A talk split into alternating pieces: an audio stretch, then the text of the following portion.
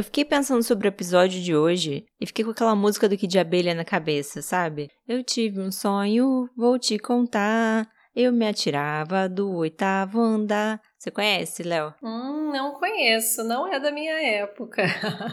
Sei. Bom, eu vou parar de cantar, que é para não acabar com a audiência do podcast. Mas tudo isso é para dizer que hoje a gente vai falar sobre sonhos. Isso mesmo, Martinha. Não é sonho do tipo, nossa, o que você sonha para sua vida? E também não é interpretação de sonho do tipo, o que significa eu sonhar que eu estava numa caverna no meio do oceano? Não é isso. O episódio de hoje é sobre sonho e é sobre ciência. E já vai começar. Oi, todo mundo. Eu sou Natália Mota e eu nasci assim, assim curiosa, assim, tentando ser o mais espontânea possível e desarmada para as coisas do mundo. Natália, muito obrigada por aceitar nosso convite, contar um pouquinho da sua trajetória aqui no Nasci Assim. E muito obrigada também a Ana Lu Medeiros, que mandou uma mensagem dizendo que a gente precisava conversar com você. Ana Lu, você acertou. Obrigada, a gente amou a indicação. Mas antes da gente falar sobre sua carreira e sua pesquisa, Natália, conta pra gente quem é a Natália, além dessa mulher curiosa e desarmada para as coisas do mundo. Eu sou uma menina nascida no Ceará, filha de dois militantes. É, meu pai, Silvio Mota, foi militante em 64, lutou contra a ditadura e minha mãe, é, de Gessila, era é, estudante na época da anistia, foi também bastante atuante nessa época. Os dois se conheceram bem quando meu pai estava voltando é, do exílio, ele passou 10 anos exilado. E aí, dessa mistura, nascemos eu e minha irmã, Maria Augusta, que é um pilar na minha vida. E eu sempre fui essa criança, assim, muito curiosa, como eu estou te descrevendo, né? Sempre tive paixão por, por literatura e por ciência. Então, desde criança, era uma coisa que eu sabia que eu queria fazer, era ser cientista. Eu falava para todo mundo que eu queria ser cientista de máquina, não queria ser cientista de remédio, porque desde pequena meus pais assim, eles me davam um maletinho de médico, mas eu sabia que o que eu queria era uma coisa mais parecida com engenharia. Hoje em dia, assim, revendo esse meu pensamento, é, eu gostava de engenhoca, eu gostava de fazer coisas.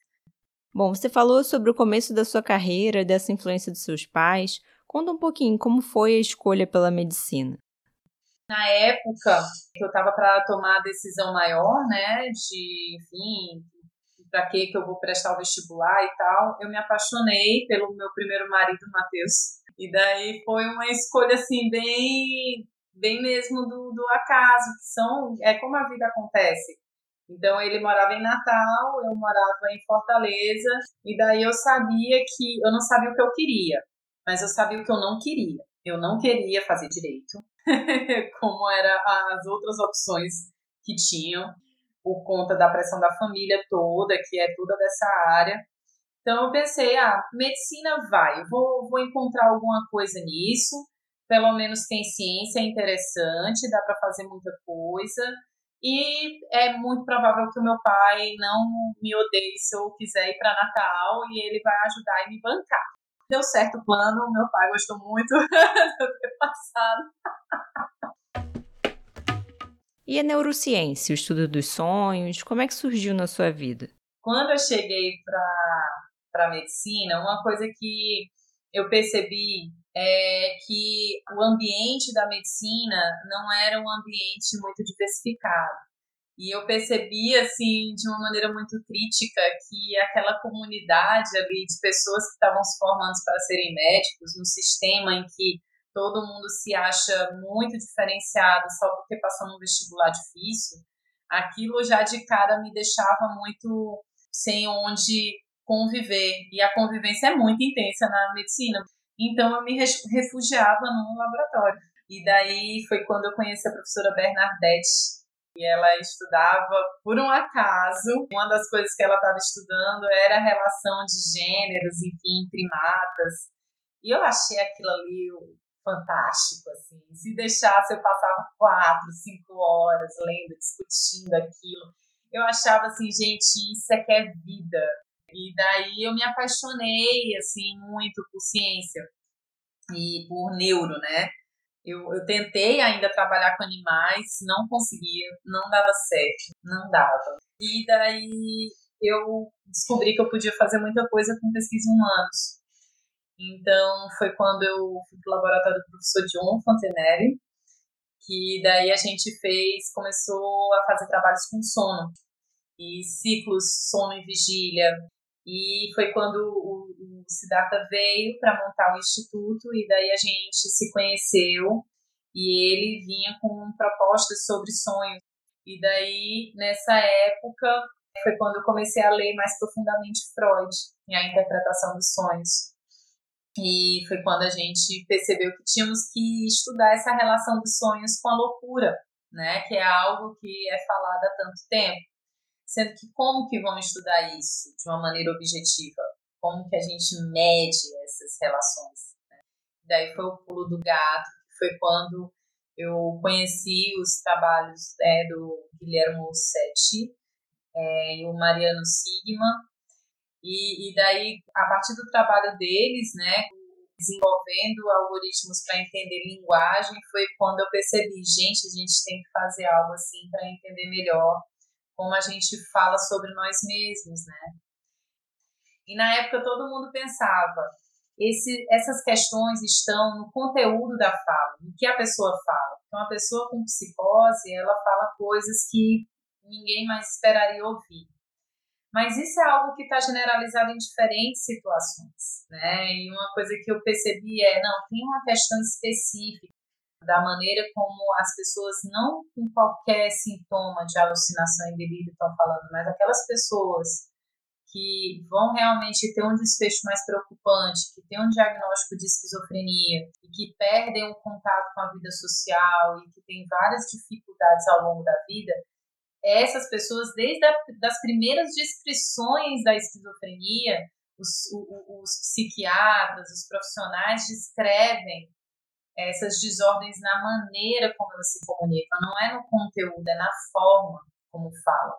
É uma forma quebrada, fragmentada, é uma forma empobrecida, porque é um, é um discurso que não tem continuidade tinham vários modelos de grafos, de teorias de grafos, que é uma forma de representar matematicamente a relação entre objetos. E eu estudando aquela teoria de grafos, eu eu sabia que a gente podia fazer relações semânticas de conteúdo entre as palavras, mas eu pensava, não sei se é por aí, eu acho que tem outra coisa. E daí, quando eu fui apresentar o trabalho novamente em Fortaleza, Conheci um físico, Mauro Copelli, da UFPE, que ainda hoje é meu chefe. é, e o Mauro, assim, numa sentada de pôster, eu falei para ele: Poxa, mas eu estou estudando grafos, eu queria aplicar grafos nesse problema. Eu pensava que era algo impossível, e daí ele desmistificou numa sentada de pôster. Ele falou assim: nossa, grafos, tranquilo. Ó, oh, presta atenção. Ele me explicou assim, da base até as teorias mais atuais, numa conversa de duas horas de pôster. Na verdade, eu tinha uma séria resistência matemática.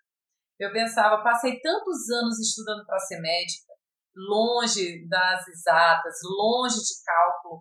Por que, que eu estou me metendo a entender cálculo e tal? E eu ia assim, eu gostava, era prazeroso, tirava minha mente do lugar onde eu estava e passava assim, refrescava. Mas não deve ser muita gente que relaxa estudando cálculo, né? Meu marido estudou física ele nunca falou: Ah, Leone, vou ali relaxar um pouquinho, estudar cálculo. Nunca aconteceu. Se ele tivesse que atender 10 pacientes com, com sofrimento mental no dia, eu acho que ele ia relaxar. Pai do céu, verdade. Agora eu tô começando a entender. O negócio é comparação. Quando a gente compara, a gente vê com outro olhar, realmente. E daí, assim, eu saí daquele congresso já com as fichas caindo, assim, é, junto com o Siddhartha, né? Na época a gente já tava namorando, e foram caindo as fichas. De repente, assim, pum, tinha coletado já uh, uns três anos, eu já tinha pacientes assim com bastante material e não sabia como fazer. E daí foi assim, só o passo de encontrar as ferramentas e começar a fazer. E foi assim que aconteceu. Então, para mim, sempre a relação com ciência, ela mantém esse caráter, assim, de, de lúdico, sabe, mesmo, assim, de, por que não? Vamos fazer, é assim, é assado, discute, mostra, faz. Eu, eu percebo, assim, que o fato de eu ter feito uma formação científica no Nordeste, num país periférico, num estado periférico, numa universidade periférica na época, né? Hoje em dia o UFRN se destaca em várias ações, mas na época ainda estava crescendo muito. Isso é, me deu muita liberdade. Eu tive a oportunidade de conviver por breves períodos, né? Em Berkeley, por exemplo. Você vai para lá, os estudantes estão todos correndo atrás daquele mesmo objetivo, que é mais ou menos o que as agências de fomento estão pagando e tem interesse. Não tem muito aquilo de criatividade que eu estava falando para vocês assim, ah, vou criar, vou criar aqui da do nada. Agora deixa eu aproveitar e tirar uma dúvida com você, Natália. Em 2019, você foi a primeira brasileira e a única sul-americana indicada para concorrer ao prêmio Nature Research Award 2019 na categoria Ciência Inspiradora. E você concorreu com uma pesquisa que reduz em seis meses o tempo para o diagnóstico da esquizofrenia analisando os sonhos. Você já falou um pouquinho como é, mas conta pra gente sobre esse processo. Qual é a diferença, por exemplo, quando a pessoa relata um sonho de quando ela relata uma outra ação? Por que o sonho? Então, a escolha de, de narrar um sonho, ela foi bem mesmo da, da fundada na psicanálise, né, e, e, na filosofia, vou dizer mais, né, porque essa ideia de que loucura e sonho são fenômenos semelhantes é uma ideia bastante antiga mesmo, né, então vários filósofos apontaram essas semelhanças, né, no sonho você acredita numa realidade em paralelo, né, você consegue aceitar absurdos, né, que acontecem. Se apareceu um eu, eu sonhava várias vezes assim com roqueiros famosos que eu adoro rock and roll, né? Então, às vezes eu tava no plantão vi o Mick Jagger. Por que, que eu aceito que o Mick Jagger venha pro meu plantão, né? Então, é, é, é algo assim que você não tem muita essa crítica. E muito parecida acontece nos estados de psicose, né? Em que você tem essa essa noção de, enfim, ideias que só você é, é, acredita muitas vezes, as pessoas no teu entorno não compartilham. Escutar vozes sem que tenha um estímulo externo ali, ver coisas, ouvir coisas, enfim. É, então, são condições parecidas e, e muitos é comum ter esse relato assim também, é, de alguns sujeitos terem essa sensação de não saberem se estão sonhando ou não, né, na abrangência dos sintomas. Então, isso era algo que, que já me chamava bastante atenção. Mas, na época, eu coletei também, eu perguntava também como é que tinha sido o dia anterior das pessoas, porque na minha época, o que, né, em que eu fui formada psiquiatra, é, as pessoas é, estavam numa, num período muito biologicista da, da psiquiatria.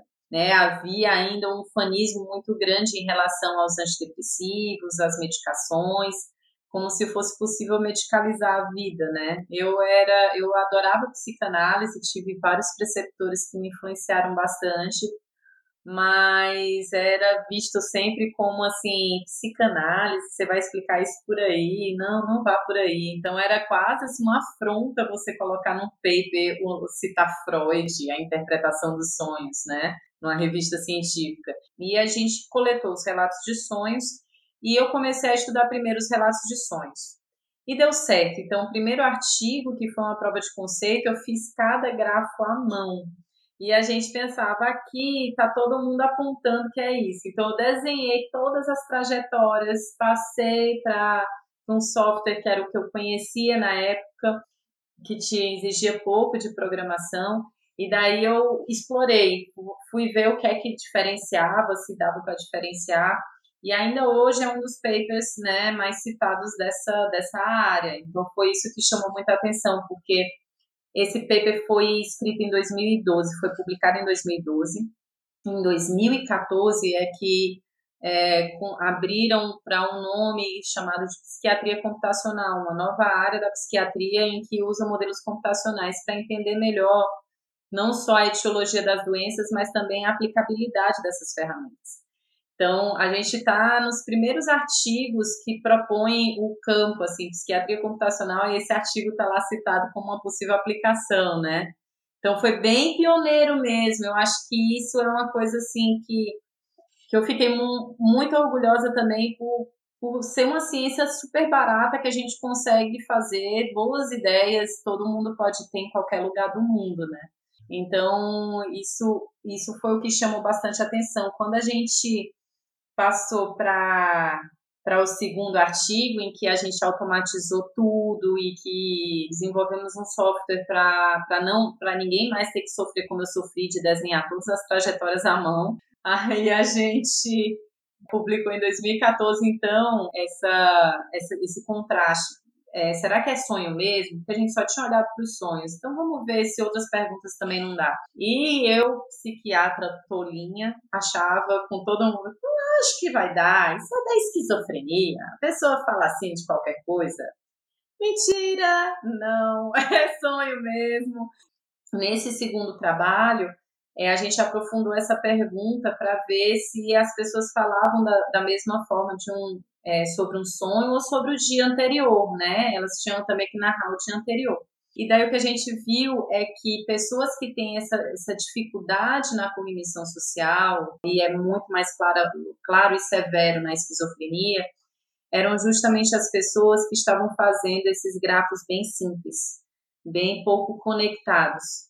É como se a pessoa contasse, começasse a contar uma história e ela usasse poucas informações para te narrar uma história bem empobrecida.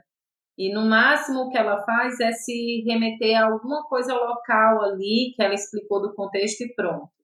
É, enquanto que um, quando a gente quer engajar alguém numa história e é uma história mais complexa, a gente primeiro contextualiza, normalmente a gente fala dos personagens depois do contexto, vai falando das ações e recuperando esses personagens, esses contextos ao longo da história, e no final a gente fecha tudo numa conclusão que lembra esse início e lembra esse processo do que aconteceu. Então, você acaba conectando todas essas informações, elas não se perdem, elas não ficam soltas.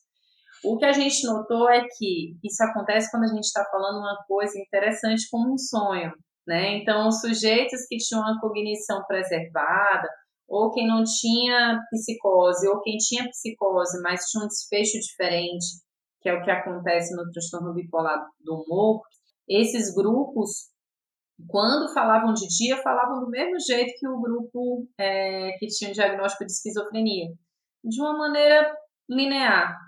Acordei, tomei banho, escovei dente, comi, depois fiz isso, fiz aquilo, acabou. Você não volta muito, não tem muito que contextualizar nisso, não tem muito que voltar nisso, né? Mas quando você está contando sonho, não. Quando você está contando sonho, é algo que você percebe que você viveu aquilo sozinho. Um sonho, a gente passa, e tem várias teorias falando sobre, a gente, a gente passa por um momento em que a gente revive várias das nossas memórias do dia a dia, casando essas memórias com o nosso próprio banco de memórias, com o que a gente tem estocado da vida inteira, e a gente faz isso muitas vezes num processo de elaboração de emoções fortes. Né? Então, muitas vezes a gente está num sonho resolvendo algum problema, ou lidando com alguma coisa que queria muito, ou tentando, enfim, encontrar soluções e, e sempre dá aquela sensação de distanciamento. Nunca é tão emocional quanto é mesmo na vida real. É, é, parece assim, ou então é extremamente exacerbado, como é no caso dos pesadelos ou alguma coisa assim. Mas tem uma estranheza, tem uma bizarrice, né, no próprio dos sonhos. E eu acredito é, que isso seja um dos ingredientes fundamentais que nos façam é, falar sobre sonhos de uma maneira diferente. Mas essa pergunta para mim ainda não está clara, não. E Natália, Como é para você ser mulher e cientista? Como é que você faz para conciliar a carreira com a maternidade? Eu, eu senti por muito tempo essa, essa pressão né, de, de trabalhar e, enfim, ser mulher na, na ciência. E era algo assim que, por um tempo, por muito tempo, eu pensei que acontecia só comigo né? E eu pensei que era um problema da Natália. A Natália é gulosa, quer coisa demais, quer ser mãe e quer ser cientista também. Esse pode, né? É, essa criatura.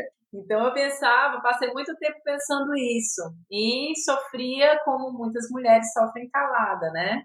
Então eu aceitava aquela aquela situação e ia trabalhando naquele período da escola, no que dava e mantendo a vida assim. Até que eu percebi que mesmo quando a gente chegava e metia um golaço, a coisa não era igual. Então, isso me revoltou demais, assim. Poxa, eu ralo, ralo, ralo aqui, eu tô correndo com a bola de ferro no meu pé, e quando eu consigo emplacar um paper, é, é só mais um, sabe? Ou muitas vezes isso era muito frequente. Eu trabalhava com o meu marido na época, e trabalhava com outro orientador também. Eu tinha um outro orientador homem também no trabalho, então nós éramos um trio. Era muito comum as pessoas chegarem para mim e acharem que os dois tinham feito todo o trabalho.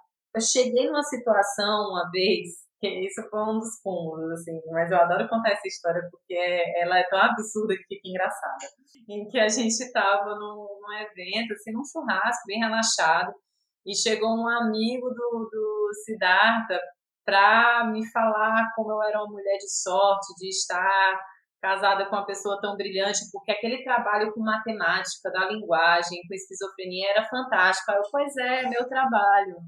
Aí ele, não, não, você não está entendendo. Eu não sei se você consegue entender. É um com grafos. Aí eu, eu sei, foi meu trabalho, fui eu que fiz. Não, não, é do seu marido. É aquele que é com matemática. Ele não aceitava de jeito nenhum, gente, que era meu. Ele não aceitava, não aceitava. Eu comecei a rir. Pode enforcar ele agora ou a gente espera o próximo churrasco, né? É, eu, gente, porque. Não, várias situações, assim, né? Quando eu, em vários momentos eu tive que é, as pessoas olhavam para mim, colaboradores homens principalmente, olhavam e falavam, né? Não, mas quem foi que fez as análises? Eu falava, fui eu. Não, quem, quem foi que programou? Fui eu. Quem, quem foi que fez esse código? Fui eu, né? Qual é o ponto de fui eu que você não entendeu? Eu posso te explicar. Eu, eu tinha muitas vezes que abrir, eu vinha com paciência, né? Abrir o computador, mostrava, tá aqui, ó, fui eu mesma que fiz, eu posso te explicar, aqui faz isso, aqui faz aquilo, aquilo faz aquilo outro. E, e assim, cheguei a, a, momentos de, de pessoas mesmo assim me colocarem naquele lugar, né, conhecido de é, você quer diminuir o, fa o, o, fator profissional dela é, falando sobre os aspectos físicos. Então, isso também acontecia, tipo, nossa, nós temos o mesmo gosto para mulheres e conversava com o Citata, sabe assim. Então, assim, eu tenho uma coletânea, assim, de, de situações. Bem, bem chato. E aí eu comecei a perceber que não era só eu, né? Então, nós éramos vários. Eu comecei a perceber que os papers das meninas não eram é, tão comemorados. Normalmente, quando você tinha uma mulher como primeira autora, os autores, né, que não tinham tanta relevância, costumavam levar os louros de uma maneira muito é, fácil, enquanto as meninas estavam lá fazendo a maior parte da força de trabalho. Eu comecei a notar mesmo quadros de professores, assim, é, enfim, em, várias, em, em vários setores, como era discrepante então, essas coisas eu comecei a perceber assim, gente, se tivesse uma mulher, sabe aquela, aquele raciocínio claro, se tivesse uma mulher aqui pensando na organização desse simpósio, já tinha feito um espaço aqui, chamava um, um, um grupo de daycare, porque tem um monte de alunos aqui, professoras que têm filhos e poderiam estar aproveitando muito mais o evento se a gente pudesse trazer as crianças e deixar todo mundo aqui brincando enquanto a gente está na sessão de posta, enfim. E eu comecei a ter essa vida, assim, de levar os meninos para cima e para baixo. Levava mesmo, levava para causar, muitas vezes, sabe? Levava, assim, para ver o que é que vão dizer, sabe? E, e Ernesto cansou de ir comigo, depois eu cansei também de viajar com o Serginho, eu ia amamentando mesmo, sabe? E aí vai, né? E, em várias situações, assim, super constrangida, muita, algumas vezes me pediram para sair da sala, Cheguei em situações de não, você não pode apresentar porque tá com a criança aqui. Eu tive que fazer isso assim para um colega, sabe? Enfim. E nessa coletânea eu comecei a perceber que tinha uma questão muito do dia a dia.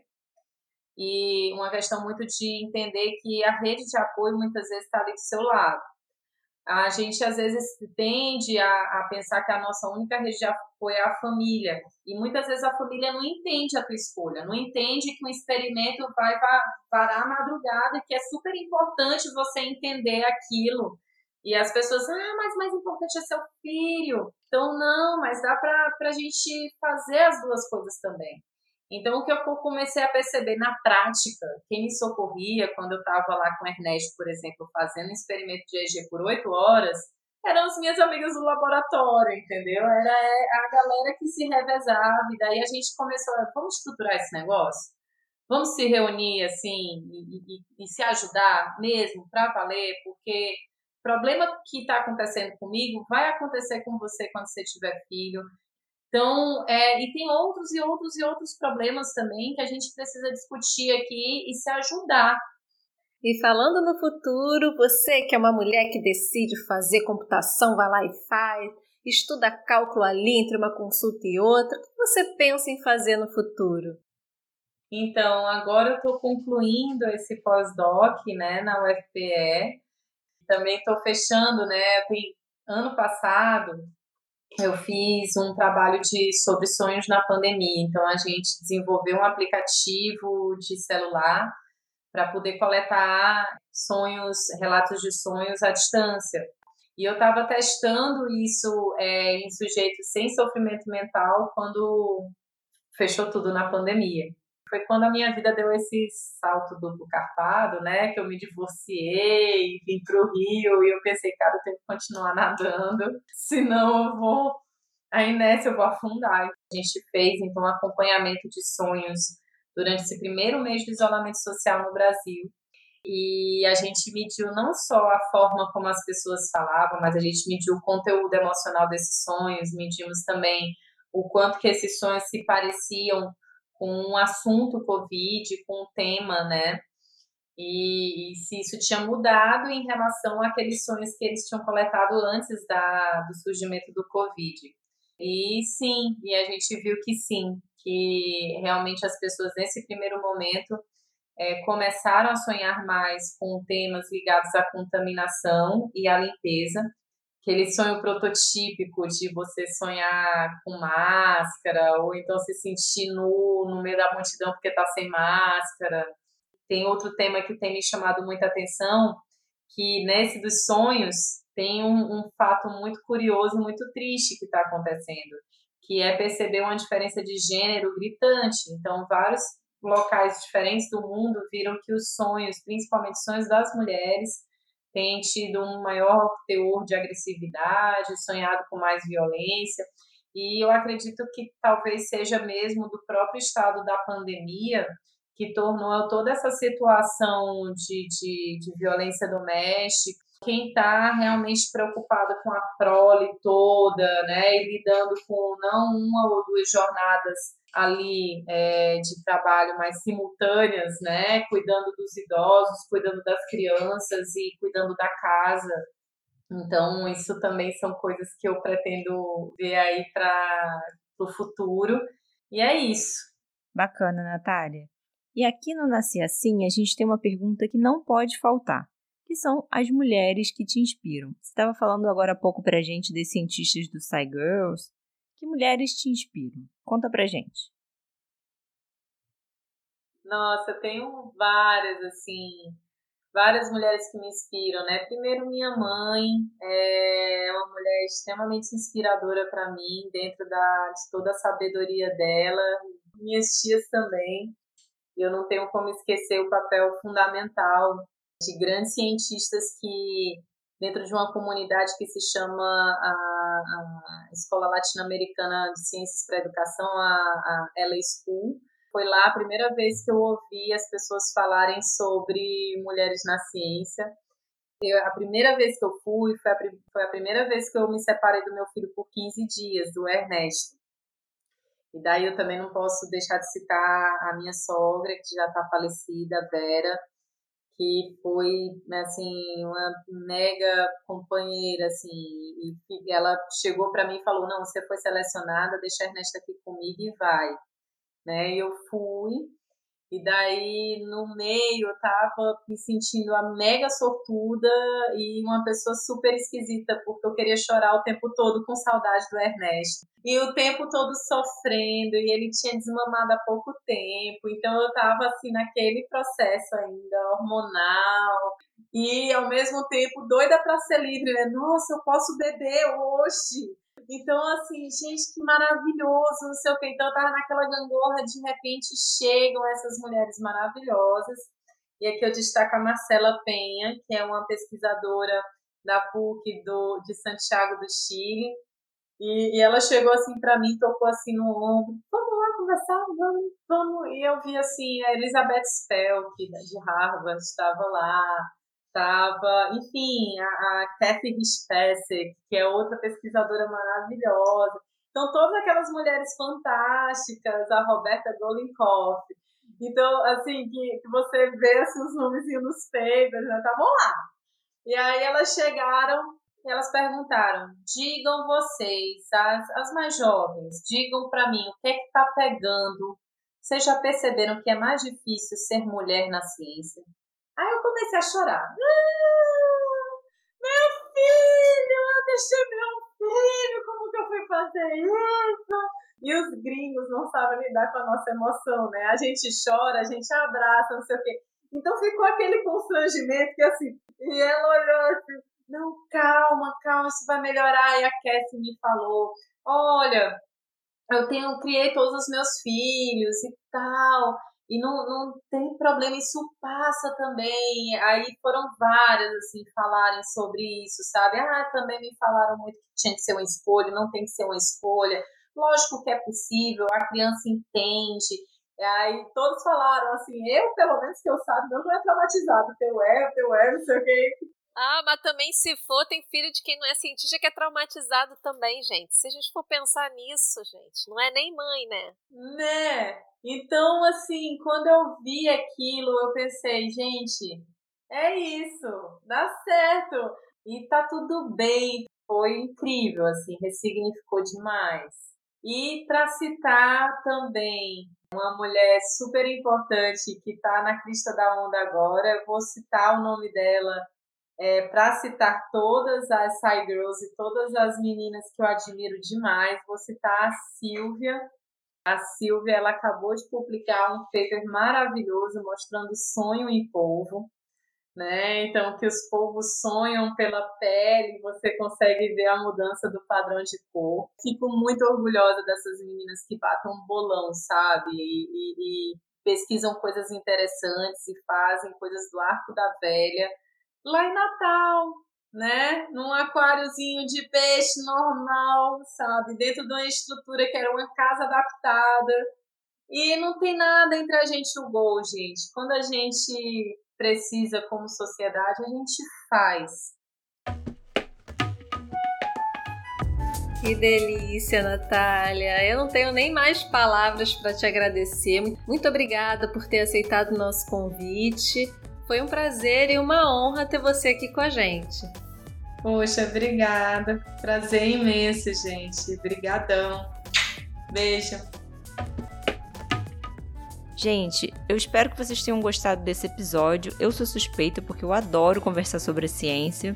E segunda-feira a gente tem mais. Fica com a gente porque essa temporada tá maravilhosa. Enquanto você aguarda, conta pra gente lá no nosso Instagram, arroba podcast Nasci Assim, com o que você tem sonhado. Um grande beijo e até mais!